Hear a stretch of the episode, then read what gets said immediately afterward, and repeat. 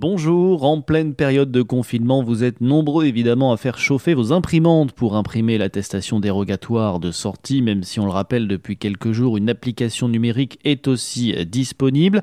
Mais le résultat, eh bien, c'est que les ventes d'imprimantes ont connu un véritable boom depuis plusieurs jours, mais cela pose aussi un autre problème, celui des cartouches d'imprimantes, souvent à usage unique et qui présentent un fort impact écologique.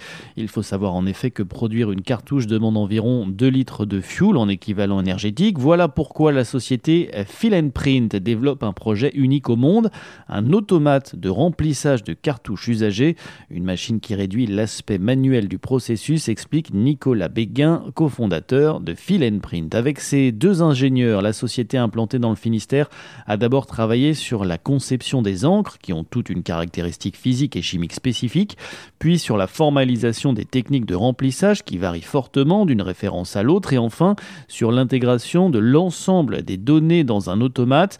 Au total, 17 prototypes ont été nécessaires pour atteindre le niveau de fiabilité exigé. Pour le moment, des machines tests sont déployées dans des grandes surfaces de Carhaix, Quimper et Rennes.